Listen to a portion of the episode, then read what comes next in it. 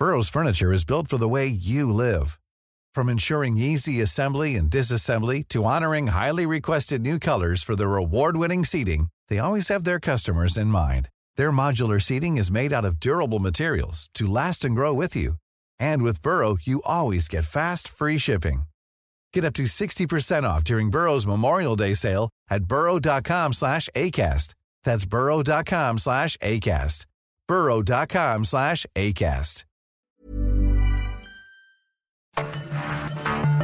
Cada noche, los expertos se reúnen para debatir los temas que hacen historia en una mesa de análisis distinta.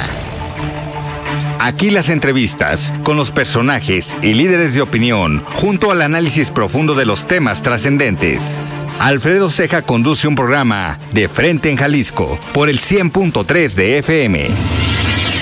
Iniciamos.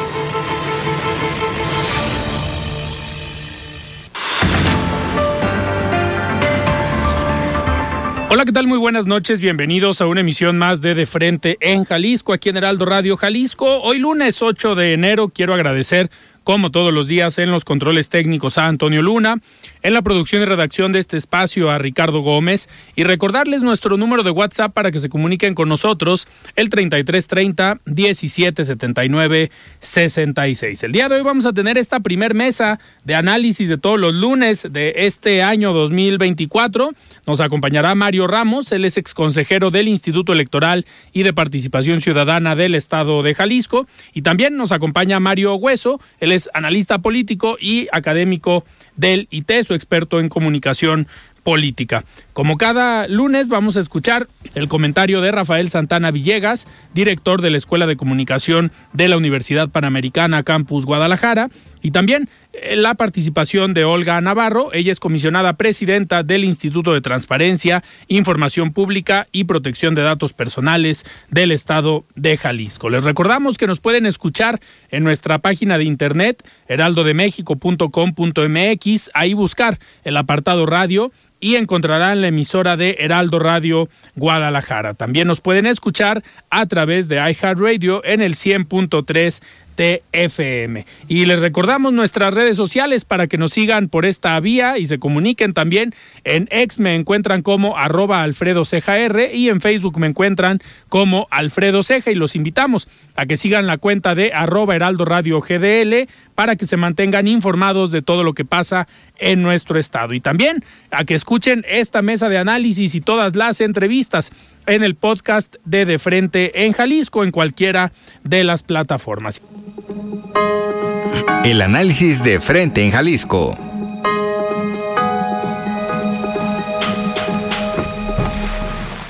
Son las 7 de la noche con 5 minutos y me da muchísimo gusto arrancar esta mesa de análisis. Vamos a arrancar primero con un reporte y vamos a analizarlo aquí, eh, esta encuesta que se publica el día de hoy en el Heraldo de México. Pero me da muchísimo gusto recibir en esta primer mesa del año a Mario Hueso. Estimado Mario, ¿cómo estás? Buenas noches. Alfredo, bien, gusto en saludarte. Feliz año, feliz año aquí a, a la audiencia fiel que siempre nos escucha también y contento de iniciar el año. Enero es de mis meses favoritos. Descansado y listo para lo que se viene. Pues descansado mentalmente, que es lo más importante, ¿no? Un poquito desgastado con tanta posada y demás, pero pero listo para lo que se viene. O sea, es un año interesante, por eh, de los más interesantes, ¿no? Ta- tanta posada y rosca de reyes que, por cierto, queremos agradecer a la diputada Mirel Montes, quien nos hizo favor de, de enviarnos una rosca de reyes aquí a la mesa de los lunes con Mario Hueso y Mario Ramos, que también es amiga de, de los Marios, la diputada Mirel Montes. Estimada Mirel, si nos, están, es- nos estás escuchando, muchísimas gracias por esta rosca. Ahorita la vamos a partir. Y a quien le toque el niñito, va a tocar va a invitar los tamales y vamos a invitar a la diputada. Eh, muchas gracias, licenciada, por, por el detalle. Muy bien. Eh, bueno, eh, el próximo 2 de junio se llevarán a cabo elecciones en nueve entidades para renovar gubernaturas y Poligrama y el Heraldo Media Group publican este lunes una encuesta sobre las preferencias electorales por partido y por persona, arrojando el siguiente resultado para el estado de Jalisco. A la pregunta por cuál de los siguientes partidos votaría para la gubernatura del estado de Jalisco. El resultado fue muy cerrado. eh, 36.7% para Movimiento Ciudadano, 35.3% para Morena, PT, Partido Verde, Hagamos y Futuro, 15.8% para el PAN, PRI, PRD y el 2.2% no sabe o ninguno. En cuanto a la pregunta, ¿cuáles son las preferencias por candidato en Jalisco? El resultado queda de la siguiente manera. 41.6% votaría por Pablo Lemus, candidato de Movimiento Ciudadano, 32.5% lo haría por Claudia Delgadillo, de Morena, Partido del Trabajo, Partido Verde, Hagamos y Futuro, y el 15.3% expuso que votaría por Laura Aro, candidata del PAN, PRD y PRI, y el 10.6% no sabe. Por su parte, Pablo Lemus, el aspirante de Movimiento Ciudadano a la gubernatura de Jalisco, sostuvo una conversación con nuestro compañero Alejandro Cacho en la que habla de los resultados de la encuesta de Poligrama en conjunto con Heraldo Media Group. Al respecto, dijo que la preferencia de la gente es muestra de la precampaña que llevó a cabo indica que todavía falta mucho camino rumbo al 2024, por lo que recibe estos resultados con humildad y con mucha alegría. Vamos a escucharlo. Por eso hemos estado trabajando durante estos dos meses de la pre-campaña y bueno, pues vamos también a seguir trabajando durante la intercampaña que estamos en estos momentos y sobre todo la campaña constitucional. Tenemos que seguir ampliando la ventaja que hoy eh, nos dan las encuestas. No podemos confiarnos, tenemos que hacerlo con mucha humildad, con mucho trabajo y con mucha sencillez.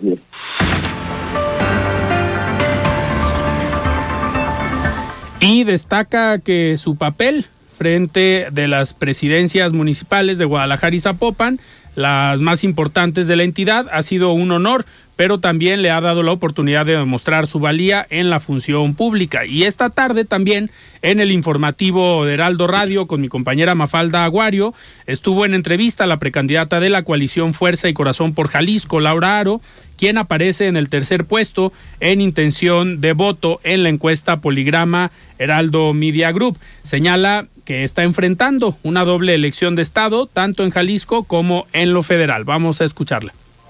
Yo voy a enfrentar a dos regímenes, a dos eh, gobiernos, al gobierno estatal, que ha demostrado que se va a meter con todo al proceso electoral, y el gobierno federal, que ha también dejado en evidencia que no tendrán ningún empacho en utilizar los programas sociales, en utilizar la política social para amedrentar al electorado, que no se, que no, que no lo vamos a permitir, que debemos de denunciarlo todas y todos, y que ante esto, por eso lo decimos, la elección de Jalisco va a ser única en el país, va a ser una elección que indiscutiblemente tendrá, eh, se podrá ir a tercios y que también el electorado jalisciense, que es un electorado educado, que es un electorado inteligente, sabrá reconocer que existimos dos opciones. la alianza frente a la, alianza que hemos conformado en el gran eh, de Fuerza y Corazón por Jalisco y eh, Morena y sus aliados. Porque como menciono, pues son esquiroles en Morena, son lo mismo.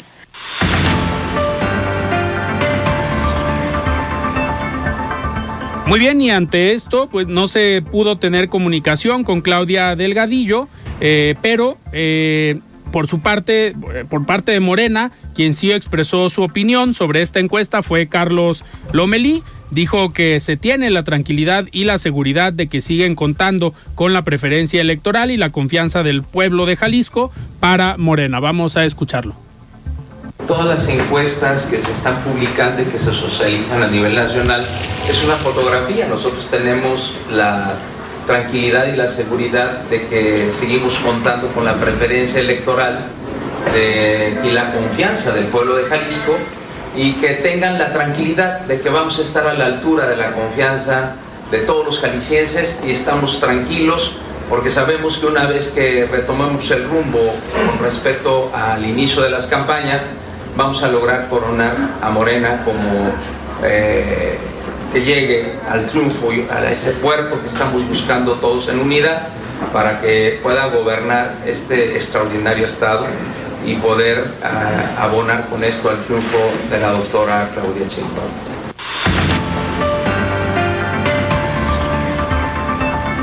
Quiero hacer la, la, aclaración, ya que el equipo de Claudia Delgadillo declinó la solicitud de entrevista para Heraldo Media Group. Sí se tuvo contacto con ellos, pero no, no se tuvo la, la entrevista.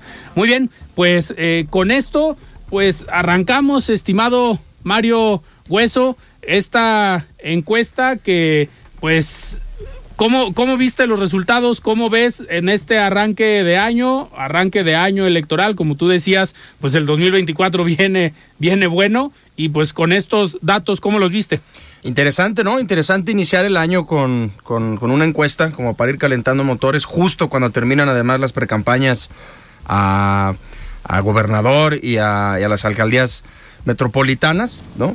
Eh, pues más allá de los datos que ya nos platicaste, Alfredo, eh, notar que hay una especie de empate técnico cuando se miden las marcas, pero lo que llama la atención es, a decir de esta encuesta de, Heraldo Media Group, eh, que Pablo Lemos le da cerca de cinco puntos a la marca, mientras que a decir de esta encuesta, Claudia Delgadillo le quita cerca de tres puntos ¿no? al, valor de la marca. Entonces, pues me parece que, está interesante, ¿no? La, la, candidata Laura Aro de PAMPRI, PRD, pues básicamente le da 15 puntos, que es lo mismo que, es, que la suma de los tres en, digamos, en, la, en la pregunta de por cuáles de los partidos votaría, ¿no? Eh, se vislumbran poquitos indecisos, lo cual me parece muy extraño. A decir de la encuesta, solamente el 10% de los encuestados no sabrían por quién votar, lo que tal vez quiera decir que ya está muy definido eh, la intención del voto de muchísima gente. Y a ver, a ver qué pasa con ese 10%, quién se lo disputa, ¿no? Y ojo, Mario, también el pues el, no, aquí no aplicaría tanto el llamado voto útil que se utilizó en 2021, pero también acercándose la, la elección, pues tanto ese 10% como el candidato o la candidata que vaya más abajo, también muchas veces en acercándose a la elección, muchos de esos votantes que ya habían definido por alguno de los perfiles deciden irse a otro que vaya más que vaya más arriba. En este caso sería los votantes de PRI PAN PRD o los indecisos ver si en un dado caso acercándose a la elección cambian de parecer, ¿no? Claro, además eh, Jalisco históricamente siempre ha sido de dos polos, ¿no? Las elecciones acaban cerrándose a, opción A u opción B. Así es. Y siempre la opción C se diluye un poquito y termina por el 10, el 11%, el 12. Veremos qué pasa, porque también faltan las campañas. Claro. Este, y faltan que dos meses para que inicien las campañas a gobernador, que van a durar 90 días, y tres meses para que inicien las campañas a presidencias municipales, y las campañas modifican tendencias también. O las aumentan, claro. o, o, el margen se, se, hace mucho más estrecho, y ahí es donde vienen las estrategias de los equipos de campaña, eh, qué tanto se va a meter Morena a Jalisco a operar, si es que le interesa, creo yo, muchísimo a Claudia Sheinbaum y a su equipo los votos de Jalisco. O sea, está viniendo mucho. Claro, está viniendo mucho. Viene mañana, me parece, ¿no? Viene, viene, viene tanto que ya no siempre es nota, además. Claro. Este, de todo lo que viene, pero faltan las campañas y veremos qué sucede, ¿no? Jalisco fue uno de los estados también que le aportó una alta votación a López Obrador en el 2018, ¿no?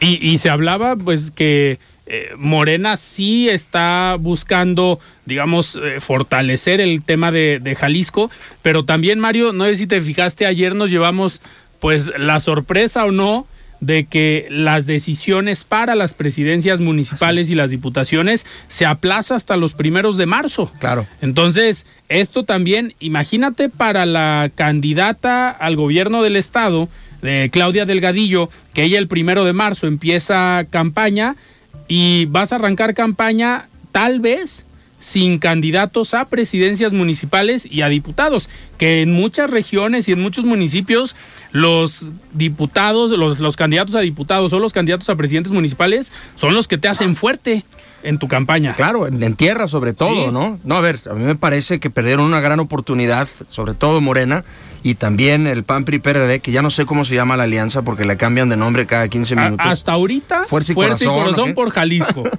Vamos este, a ver si empezando la campaña no, le, cambian de nombre. No, tener candidaturas, desaprovecharon además pauta publicitaria eh, espoteo, el periodo de precampaña, presupuesto que tienen los partidos para esto y lo mismo Morena. No sé si es un exceso de confianza o es para que no se le muevan tanto las fichas. Confianza en el caso de Morena. Sí. Pero en el caso de PRIPAN PRD no podemos hablar no de ponerse de acuerdo, ¿no? Y me parece que, que ahí ah, es un acierto del partido eh, en el gobierno en Jalisco, pues que ellos sí hayan hecho en tiempo y forma sus ejercicios de, de, de precampaña. Y dos, aunado a lo que comentas de Morena, pues complicado también que no se ha logrado hacer la operación cicatriz todavía. Eso es muy evidente porque en este momento en que vivimos una especie de fotocracia, lo que no parece un foto no, no sucede, no hay una foto, no hay cercanía entre los equipos políticos de Claudia Delgadillo, que le, eligieron como candidata por parte del Verde, y de Carlos Lomelí, que es el que había ganado la encuesta y que quedó muy resentido. El viernes me tocó escuchar una entrevista con la periodista Becky Reynoso. eh, y, y ahí eh, fue, digamos, muy honesto, muy sincero en decir que estaba dolido él, su gente, pues porque no les había tocado. Señal de que van a, a caminar también con los brazos caídos, o ya veremos qué sucede. Oye, Mario, pero esto, esto que estás comentando, eh, ¿será exclusivo de Morena? Porque también, eh, si hablamos de fotos, podemos ver fotos así o diferentes, tanto en Movimiento Ciudadano como en el Frente Amplio, eh, Frente Corazón y Fuer- Fuerza y Corazón por Jalisco, eh, porque algo que me llamó la atención, eh, el día de ayer y antier, los candidatos al Senado de Movimiento Ciudadano, Alberto Esquer y Mirza Flores, eh, hicieron publicaciones donde están en algunas eh, reuniones en el interior del estado y se ven eventos bastante, bastante Nutridos. nutridos. Que si vemos los, los eventos, a excepción del cierre que hizo Pablo Lemus en Puerto Vallarta, pues estamos hablando que yo sí noto algunas diferencias.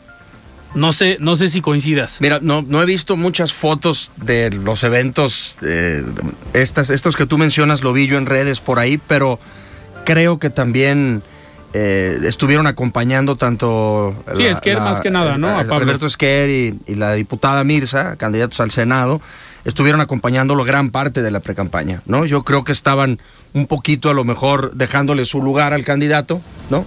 Eh, mostrándolo y dijeron, pues ahora que ellos están todavía en tiempos de precampaña, Ujú. ahora solo están los candidatos al Senado en tiempos de precampaña, pues aprovechando a lo mejor para decir, ahora quiero mostrar yo mi músculo donde yo sea el dueño del show, ¿no? Que, que ahí, pues si vemos las fotos, pudiera existir la misma división, ¿no? Los mismos mensajes, tal vez.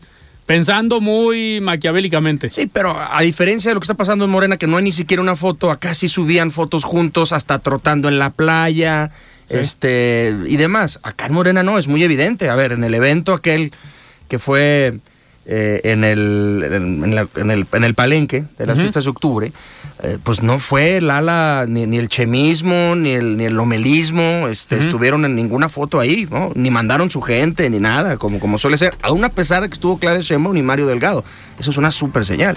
Mario, ¿y no crees que llegará el momento en el que tanto el presidente como el presidente de Morena, como Claudia Sheinbaum, pues sí puedan dar el manazo en la mesa y decirles, oigan, a ver, vamos por aquí y déjense de cosas? Yo creo que sí, por supuesto, ¿no? Porque al final es la, pues es la vieja escuela y así la- es como así es como activa, ¿no? opera, ¿no? Además, que venga tan seguido Claudia Sheinbaum a Jalisco, además de que muestra un interés por ganar el Estado, pues te dice también que está haciendo de alguna manera operación política aquí. Y como no te van a tener a dónde irse los que no están de acuerdo en cómo se tomaron las decisiones, aunque habían aceptado las reglas del juego, ¿sí? Eh, no les va a tener que otra más que a tener que aceptar, porque así opera ya. En cuanto el presidente eh, les haga una llamadita, lo cita en Palacio, una cosa de estas, vamos a ver un cambio ahí, ya que se acabe un poquito el coraje, ¿no? Y aparte, a ver, todo lo que sume a una campaña suma a otra. Es decir, si Sí. Carlos Lomelí hace campaña en el interior del estado, va a sumar a su propia campaña, a su propio resultado y obviamente va a sumar a lo de. Claudia Delgadillo. Imagínate una visita de Claudia Sheinbaum donde esté levantándole la mano y Clau- a Claudia Delgadillo y viceversa, y que esté el doctor Lomelí ahí, candidato al Senado, sin querer levantarle la mano a, a- Claro. a- a Claudia Delgadillo, ¿no? O sea, va a tener que disciplinarse porque así es la política y porque además aceptaron esas reglas de juego, ni modo, tocó paridad aquí Claro. y listo. Y lo mismo va a pasar en caso de que Chema Martínez sea el candidato en Guadalajara. También necesitas operar fuerte para Claro. ganar la capital y eso va a terminar sumándole también a la campaña en el estado. No pueden hacer campaña de brazos caídos ninguno de los dos, ni Carlos Lomelí ni, ni Chema Martínez, solamente por decir, ah, es que no fuimos nosotros, pues al final se estarían dando un balazo en el pie. Claro, y a diferencia de lo que pasó en la Ciudad de México, donde se eligió a Clara Brugada, que además tuvo muchísimos menos puntos que Omar García Harfuch. Sí. Y al final Harfuch dijo, ni modo, esas son las reglas, yo las acepté, se sacó su foto Y con está ella. operando, ¿eh? Está operando, Claro. está Hoy saliendo. Se reunió con Miguel Torruco. Dijo que sí, dijo, ok, yo me voy al Senado, me parece, etcétera. O sea, se disciplinó, ¿no? Claro. Como suele hacerse en los partidos, pues ni modo, así son los partidos de verticales. Co- como suele hacerse en el viejo PRI, Y en Morena. Y en el viejo sistema. Y en el viejo sistema. Oye, Mario, antes de irnos a un corte, vamos a escuchar el comentario de Olga Navarro. Ella es presidenta del Instituto de Transparencia, Información Pública y Protección de Datos Personales. Estimada Olga, ¿cómo estás? Buenas noches. La voz de los expertos.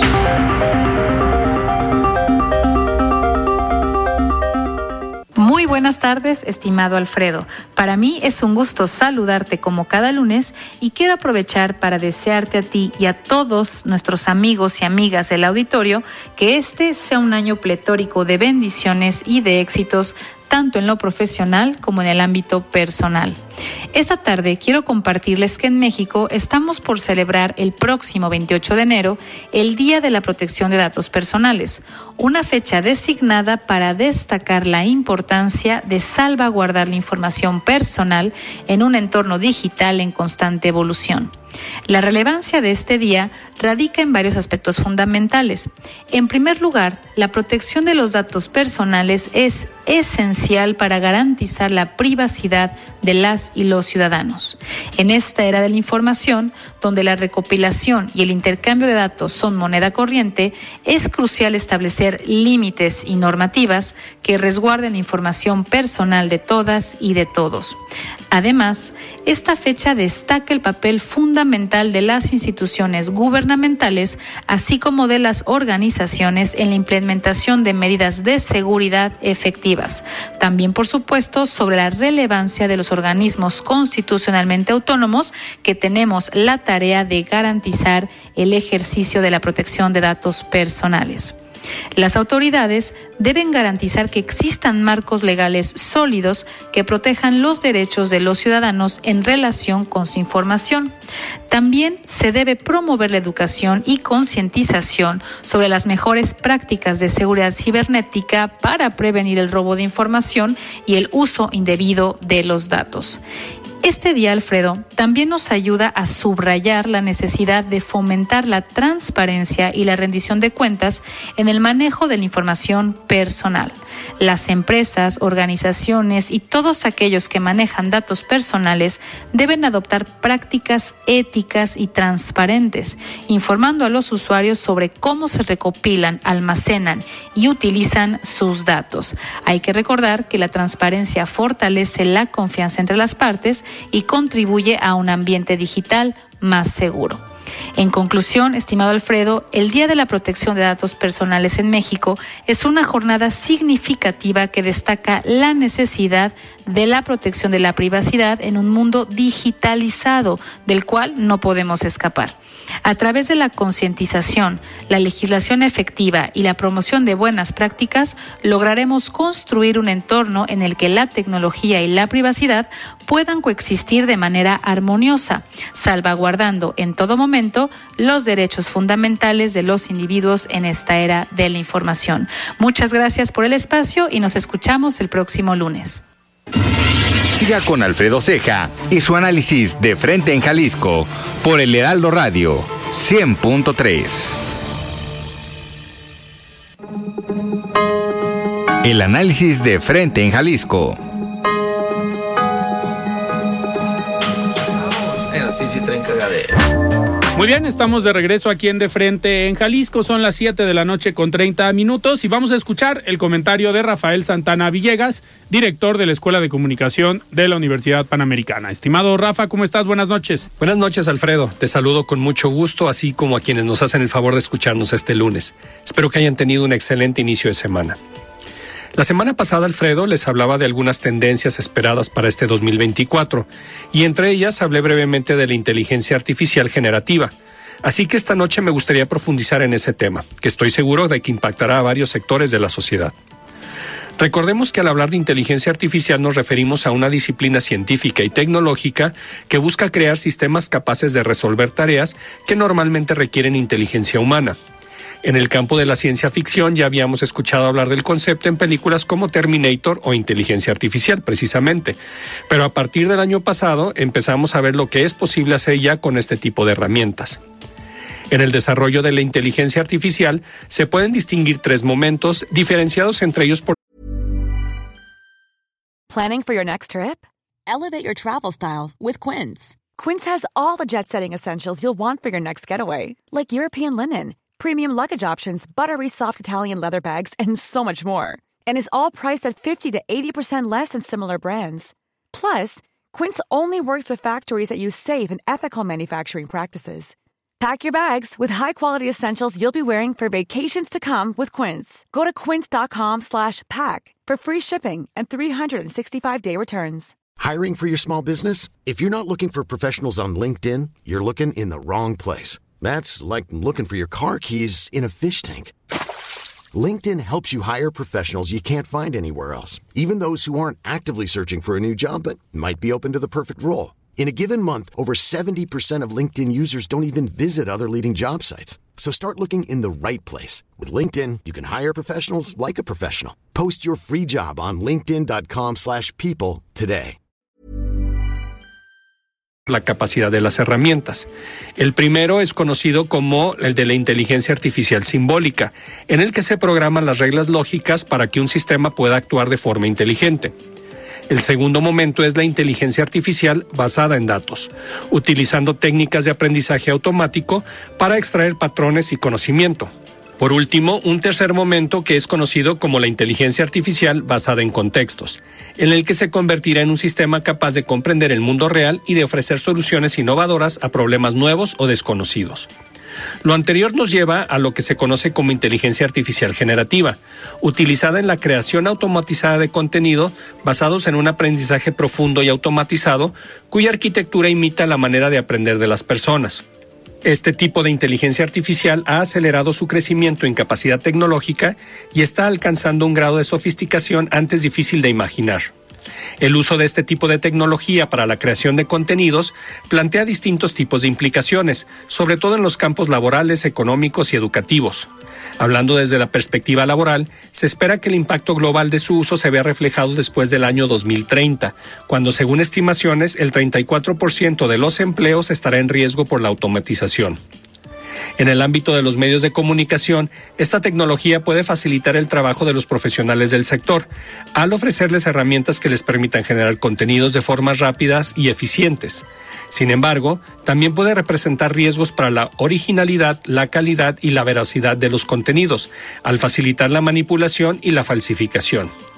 Es un hecho que la creación automática de contenidos ofrece diversas aplicaciones potenciales. Con un mínimo de participación humana, la inteligencia artificial generativa puede producir noticias, reportajes, guiones, traducciones, resúmenes, permitiendo incluso recrear la imagen y la voz de personalidades públicas, lo cual desde la óptica de la productividad puede ser bueno, pero plantea también importantes desafíos éticos, legales y sociales relativos a la veracidad, la autoría, la transparencia, la responsabilidad o el impacto en la opinión pública. En este sentido, Alfredo, y con eso cierro mi comentario, los recientes avances en el campo de la inteligencia artificial presentan un panorama complejo del que surgen oportunidades, pero también amenazas y limitaciones que es necesario observar detenidamente. En 1965, en Estados Unidos, un grupo de profesores de matemáticas se manifestó en contra del uso de la calculadora en el salón de clases. Hoy, a casi 60 años de eso, los avances tecnológicos no solo no se detienen, sino que van a un paso mucho más acelerado de lo que se puede entender. Así que tendremos que estar muy atentos como sociedad para revisar que todos ellos se conviertan en una verdadera solución y no aumente el número de problemas que de por sí ya tenemos. Les agradezco mucho su atención y les recuerdo que soy Rafael Santana. Me en la red social X como arroba rsantana71 por si desean seguir la conversación. Gracias y excelente inicio de semana. Muy bien, muchísimas gracias Rafa por este comentario. Son las 7 de la noche con 34 minutos y le damos la bienvenida. Estimado Mario Ramos, llegaste. No, pues aquí estaba afuera, les estaba tocando la puerta. Están ustedes entretenidos en tu programa. No, muchas gracias Alfredo, Tocayo, qué gusto y feliz año y también al auditorio. La, pri- la que primer vamos a estar mesa aquí. del año. Claro que sí, aquí vamos a estar todo el año y el proceso electoral, estos meses se ponen intensos e interesantes. Oye, Mario, a ver, con tu experiencia en la parte del análisis estadístico de las eh, encuestas, eh, platicábamos en el primer bloque con Mario Hueso la, encuesta que se publica hoy en Heraldo y eh, hablábamos pues que en esta en esta encuesta que se hace en todos los gobiernos estatales eh, Morena aventaja en seis de los nueve estados uno de los estados en los que no aventaja Morena es Jalisco al igual que Guanajuato y, Yucatán, pero ¿cómo, ¿cómo viste la encuesta de, de Jalisco, Mario? ¿Crees que con estos resultados se pueda eh, todavía cerrar más la, la, elección. Estamos a cinco meses de la, de la elección. No son números tan eh, distintos. Ha, habido una inercia, digamos, en el comportamiento, tanto en la encuesta anterior de julio del año eh, pasado que hizo Heraldo. Todos tienen un crecimiento. Digo, en ese momento todavía Claudia Delgadillo no era la precandidata de, de Morena, pero tiene un crecimiento Pablo Lemus, tiene un crecimiento Laura Aro. En el caso de Claudia Delgadillo, pues es la primer medición que, que se tiene, pero ¿cómo viste los, los resultados? Bien, bien, muy interesantes. A mí me hacen mucho sentido, eh, me parece muy buena, muy acertada la, la encuesta de Heraldo. Eh, me parece que sí hay un empate que está cerrada entre marcas, Movimiento Ciudadano y Morena. Eh, me parece que es así. Hay otras encuestas que pueden diferir, ¿no? Hay algunas que tienen hasta 3 o 5% de margen de error, entonces prácticamente empate técnico. Y también el hecho de que Pablo Lemus aparezca encabezando las preferencias, ya no por marca, sino por personaje, pues también nos habla de este el posicionamiento que tiene en la capital, en Zapopan, empezó a recorrer el estado. Claudia Delgadillo, este, yo, pues, tampoco me parece una diferencia tan amplia. Está arrancando, todavía no es tan conocida en el estado como Pablo Lemos, pero están este, acomodándose las cosas. Laura Aro también, me parece que tiene un arranque importante, un porcentaje importante. He visto yo otras encuestas que también ronda ahí entre el 15, el 17%. Me hacen eh, mucho sentido los resultados. Mario, se ve una recuperación también de la marca de Movimiento Ciudadano, ¿no?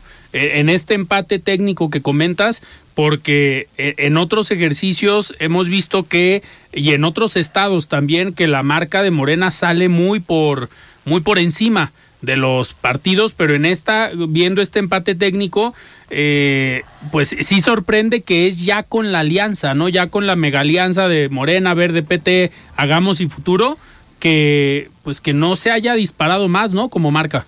Sí, eh, me parece que ahí ya se están agregando los eh, la preferencia de las de los partidos que están en la mega alianza, ¿no? Eh, y sin embargo, bueno, yo creo que Movimiento Ciudadano va a ir cobrando o, se va a ir acercando a la intención de voto que tiene Pablo Lemos, ¿no? Todas las encuestas y desde hace algunos meses, tiempo atrás, pues sí señalaban que Pablo Lemus, ¿no? Era... Estaba arriba de la marca. Arriba de la marca, ¿no? Y naturalmente, pues conforme se acerque la elección, eh, lo que trae la marca y lo que trae el candidato se va a empatar. Oigan, y dentro de esta, de esta misma encuesta, también, digo, sorprende en otros estados el caso, por ejemplo, de la Ciudad de México. Ahorita, ahorita comentabas, Mario, el caso de Clara Brugada, que a pesar de no ser ella la más votada en la encuesta interna de Morena y que le gana la candidatura a Omar García Harfush, pues Clara Brugada aparece con un 48.5 contra un 29.6% de Santiago Tabuada por parte del Frente eh, Fuerza y Corazón por México. Y Salomón Chertorivsky de Movimiento Ciudadano, que se ha pensado que pudiera ser un perfil eh, interesante o un perfil llamativo para la Ciudad de México por parte de Movimiento Ciudadano aparece solamente con el 6.4, siendo exsecretario de Salud. Que siempre ha estado como en ese margen MC en Ciudad de México, ¿no? Así es.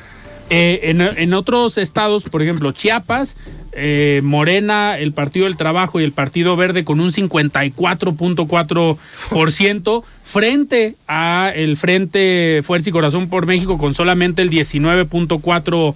Eh, por ciento. O sea, esa podríamos decir que está muy, muy cantada, ¿no? Yo creo que sí. Después, si analizamos también el caso de Guanajuato, esa también está interesante, que encabeza PRIPAN PRD con un 43.5% y en segundo lugar la candidata de Morena y el Partido del Trabajo con un 32.3%. Después el Partido Verde, que en este caso no va en la alianza, con un 3.1 y Movimiento Ciudadano con un 5.6. Morelos también, eh, después de tener un gobernador exfutbolista, eh, sale... sigue siendo el gobernador. Bueno, bueno, no, un goberna- no, no lo descartes. No dije, gober- no, dije gobernador exfutbolista. Ah. Eh, tiene, tiene esta alianza de Morena, Partido Verde, Partido del Trabajo y otros partidos locales un 47.8% y PRI-PAN PRD un 29.4%.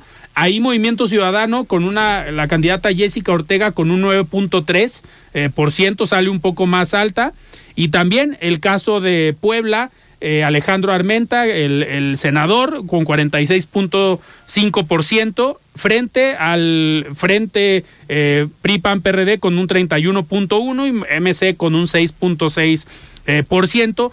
Tabasco, el estado del presidente, ahí sí eh, se nota que es el estado del presidente, Morena, el Partido Verde y el Partido del Trabajo con un 60.2%, frente a un candidato del PRD, que ahí van solo con 10.5%, y después la candidata del PAN 5.3%, el candidato del PRI 4.2% y el, la candidata de Movimiento Ciudadano 4.2%. eh, por ciento. Creo que, digo, el resultado más claro es el de Movimiento Ciudadano. Entonces, seis estados eh, podría... Podría ganar Morena.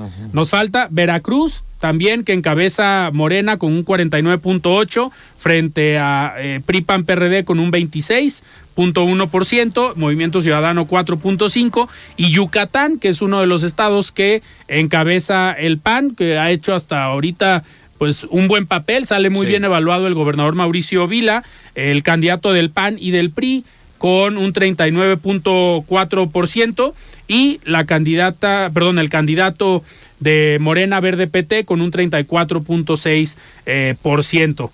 Eh, el PRD en este caso no va en la alianza, sale con un 2.5%, pero pues no sé si pues no hay sorpresas, ¿no? En los en, en los escenarios, no hay sorpresas en los estados. Repite, hasta ahorita repetiría, repetiría Yucatán, Guanajuato, que gobierna el PAN. eh, Puebla, puede repetir. El México. caso de Jalisco repetiría MC. Y en todos los demás, pues repetiría. Sí, parece que no va a haber alternancia. Así Tocayo, es. ¿cómo Sí, ves? yo, yo- yo quería preguntarte a ti, eh, Tocayo Mario Ramos, eh, porque tú manejas mucho el mundo de las encuestas. Eh, la mayoría de, de las encuestas en estos estados, el margen de los indecisos está entre los 15 y los 20 puntos. Sí. Casi todos son 20, pero en Jalisco es 10% de indecisos. ¿A qué crees que se debe eso? ¿Ya está muy definido aquí el voto? No. Sí, bueno, lo que pasa es que aquí también tenemos tres fuerzas políticas, ¿no? En otros estados, por ejemplo, Movimiento Ciudadano no pinta, está Así entre es. dos. Aquí hay tres fuerzas políticas. No obstante, el Frente Amplio, PAN, PRI, PRD están en tercer lugar ahorita. De todas maneras, tienen un 16, un 17%, pues nada despreciable. En Claro. otros estados, Movimiento Ciudadano tiene 1 2%. Entonces creo que los indecisos, o, o mejor dicho, que los electores tienen más opciones para definirse. Eso reduce, en mi opinión, a los indecisos, ¿no? Está Morena, Movimiento Ciudadano, que son los que están enfrentados, más competitivos, pero hay una tercera fuerza también que tiene su presencia. Mario, comenta, Mario Ramos, comentábamos ahorita antes del corte que Jalisco siempre ha tenido la característica de irse a una elección de dos que acercándose la elección, tanto los indecisos como el partido que en su momento vaya más abajo, eh, corre el riesgo también de perder a algunos votantes y que se vayan y elijan entre los dos más fuertes, ¿no? Sí, yo creo que eso puede ser suceder sobre todo en la elección eh, federal.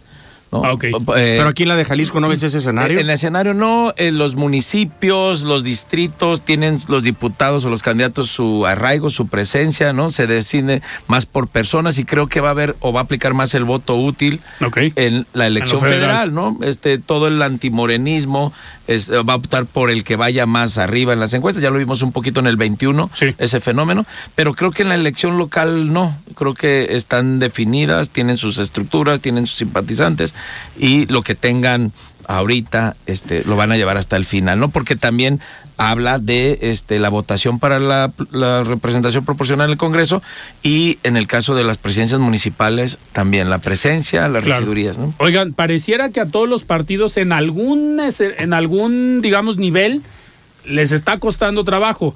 Ahorita platicábamos que en lo local, tanto en las presidencias municipales como en las diputaciones, Morena estaba aplazando la decisión. Pero también el Frente Fuerza y Corazón por Jalisco, pues no han dicho, no han decidido el tema de las de, quién va a encabezar. Si bien ya saben cómo se repartieron los municipios, pero todavía no tienen claro los perfiles. Eh, a nivel federal está pasando lo mismo a Movimiento Ciudadano, ¿no? Todo indica que ya en los próximos días habrá una definición por parte de Movimiento Ciudadano para ver quién será el candidato o la candidata a la presidencia, pero pues no traen un escenario sencillo a nivel federal en Movimiento Ciudadano, ¿no, Mario? No, a ver, me parece que a decir de lo que se ha leído en columnas políticas y de trascendidos a nivel nacional, la candidatura va a estar entre el propio Dante o el diputado Álvarez Maínez, el diputado Álvarez Maínez. Eh, pues para ganar una elección necesitas primero ser conocido y me parece que, que los dos no, no son muy conocidos, ¿no? necesitas dos, dos factores, ser conocido y ser atractivo electoralmente. Sí, yo no veo que ellos sean piezas muy atractivas, lo digo honestamente, este, para ganar una elección, para atraer nuevos votantes, ¿no? Este, y demás. Creo que va a acabar, eh, digamos, eh, Jalisco dándole ese caudal de votos a Movimiento Ciudadano para que, digamos, se salve la marca, ¿no? Se salve la marca, se queden con el registro pero no veo yo un fenómeno como lo que hubiera representado en su momento Samuel por su comunicación en redes sobre todo, por la estrategia de aparecer siempre con Mariana, que es una muy buena comunicadora sobre cierto tipo de público, primeros votantes eh, y demás. Y a, ver cómo le va. O sea, en Jalisco se cuece aparte, pero en lo nacional hay que ver cómo le, qué tanto le van a batallar, ¿no? Mario eh, Ramos, ¿tú cómo ves el escenario para MC a nivel nacional? Complicado, ¿no? Muy complicado. Eh, la opción que tenían o las que tenían eh, más rentables, pues ya no están, no estarán, ¿no? El caso de Enrique Alfaro, Colosio, ¿no? Y en algún momento Samuel. con el empuje que tuvo, este, hoy todo apunta, ¿no? Este, Álvarez Maínez. ¿Ves, ¿Ves esto que, que comentaba eh, Mario? De que, por ejemplo, aquí en Jalisco se ve, se ve a este voto eh, dividido o este voto de en lo local vamos por un partido, pero en lo nacional vamos por cualquiera de los otros dos fuertes, porque a pesar de que aquí encabece MC ahorita, pues a nivel nacional no va a haber forma de que compitan. Yo creo que sí les va a afectar, Alfredo, aquellos, aquellas candidaturas que no tengan mucho arraigo, mucha presencia y no van a poder de dónde agarrarse en una eh, campaña a la presidencia de la República, ¿no? Aquellos proyectos que están consolidados o que van a la reelección o los que tienen un trabajo previo de años, pues no les va a afectar porque traen lo, lo propio, ¿no? Es decir, Pablo Lemus pues no necesita de un candidato a la presidencia. Claro, si lo tuviera, pues le, le generaría un efecto de, arrastre, una locomotor, no la van a tener. Eso sí va a ser una desventaja para algunas candidaturas de Movimiento Ciudadano, los que están arrancando, los que no tienen todavía muy mucho conocimiento. Caso contrario, lo que está ocurriendo con Morena, ¿no? Claudia Delgadillo o algunas otras candidaturas de Morena, pues se agarran de Claudia Sheinbaum, se agarran del presidente y los puede jalar. Eso no va a tener Movimiento Ciudadano. Eh, Mario Hueso, ¿ves en este pues en este escenario que Movimiento Ciudadano también diga, a ver, nosotros nos tenemos que concentrar en Jalisco y lo nacional, pues que se arreglen a nivel nacional. Nosotros se los dijimos desde hace meses y no nos hicieron caso. Pues buena pregunta, ¿no? Yo creo que están en un dilema, porque además hay una campaña que no se sabe quién está organizando de voto diferenciado, que hay una serie de espectaculares en la ciudad de votar en lo federal a Xochitl y en lo local a Pablo Lemus, ¿no? Eh, veto a saber qué vaya a pasar, o sea, eh, ¿quién le va a ser atractivo al votante de MC para votar a nivel nacional? Claro. Sí, al votante anti-Morena de Jalisco, ¿por quién, ¿por quién se va a ir? ¿Por un candidato de MC pues no tan famoso, no tan carismático, no tan popular, o por Xochitl que puede representar algo de, oposición ante, ante el voto ante, ante, Morena, ¿no? No, no sé, yo quiero pensar que se van a ir por Xochitl. Yo creo también, yo coincido con mi tocayo, sí lo va a, capitalizar, al frente a Xochitl le conviene que no haya un candidato fuerte en MC. Fuerte en MC, claro. porque eso sí terminaría por dividirles el otro. Oigan, y si tuviéramos, nos quedan todavía cinco minutos, si tuviéramos que hacer un análisis general de las precampañas. ¿Vieron buenas precampañas a nivel nacional y a nivel local? ¿Vieron algo o algún perfil, no, a lo mejor no perfil, pero algún proyecto que dijeran, oye, eh, se pusieron a trabajar hicieron buenos spots, generaron algo atractivo, porque eh, vimos hace meses este boom que tuvo Xochitl Galvez en algún momento. Eh, en las precampañas esperábamos algo más. No sé si, si quedan ustedes también con ese sentimiento de que fueron precampañas muy, pues muy grises, ¿no?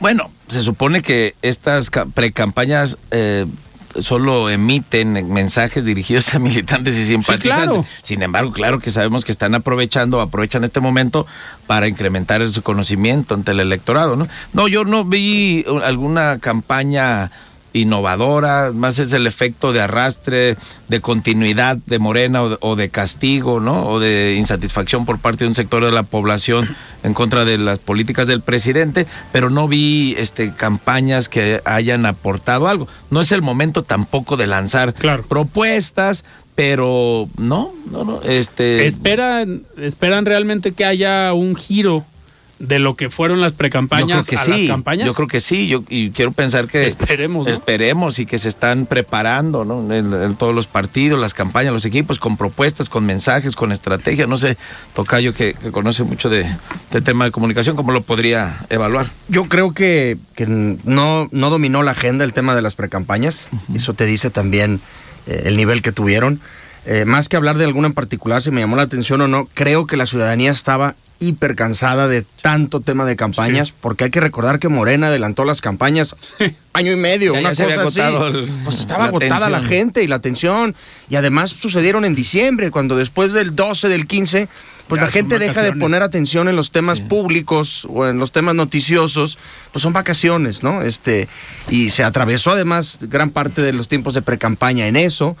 Eh, ¿Qué sucedió? Como lo que sucedió en Jalisco, lo único que hizo precampaña fue Movimiento Ciudadano, no hicieron precampaña los otros partidos. Las reglas son absurdas porque no te permiten contrastar, no te permiten hacer una propuesta, no te permiten criticar, entonces hay que hacer precampaña, pero lanzado a militantes y simpatizantes. Y fíjate, y los que no iban con opositores hicieron eh, precampaña. Sí, o sea, en realidad fue una especie como de round de sombra, ¿no? En donde creo que sirvieron, en algunos casos, háblese de Jalisco y en otras partes, pues para hacer más operación de cohesión, más operación cicatriz, para capitalizar a los equipos políticos, armar a los equipos, las estructuras, este, para eso creo que sí sirvieron, más hacia adentro que hacia afuera. Sí. Este, pero la ciudadanía la verdad es que está cansada de, de tanto, tanto, tanto que se adelantó. Recordemos que hace dos años estábamos hablando que estaba lleno de espectaculares en el país, de los pre, pre, pre, precandidatos de Morena, ¿no? Sí. O sea, eso agota y a la hay ciudadanía. Que, y hay que ver también qué hacen en este periodo de intercampañas, ¿eh? Porque... Pues iban a hacer algo, Claro, a ver, no se van a quedar con los brazos cruzados. No, además la ley te permite hacer algunas cosas. Puedes hacer pronunciamientos públicos, puedes ir a medios de comunicación, puedes tener reuniones de carácter privado.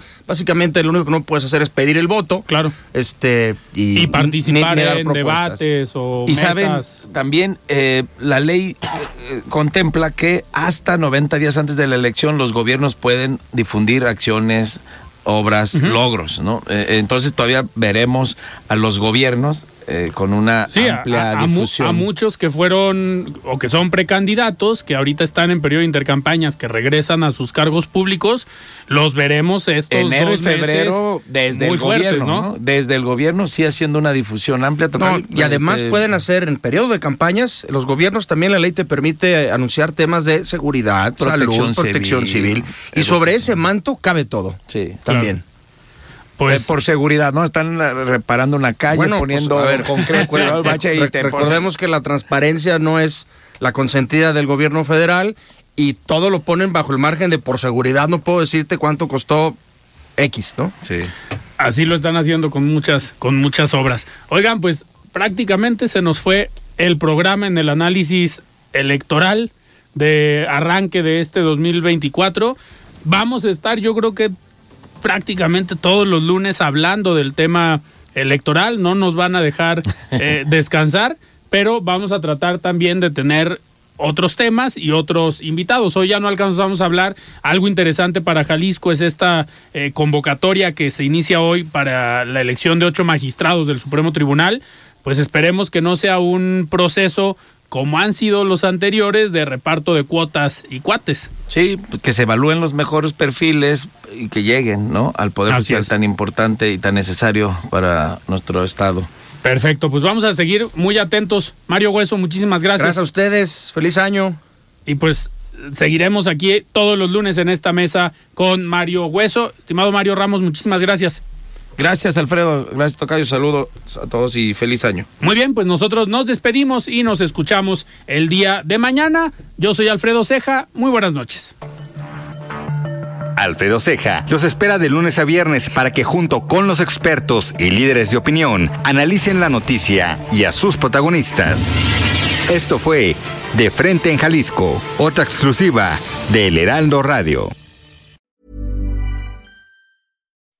When you make decisions for your company, you look for the no-brainers. If you have a lot of mailing to do, stamps.com is the ultimate no-brainer. Use the Stamps.com mobile app to mail everything you need to keep your business running with up to 89% off USPS and UPS. Make the same no brainer decision as over 1 million other businesses with Stamps.com. Use code PROGRAM for a special offer. That's Stamps.com code PROGRAM.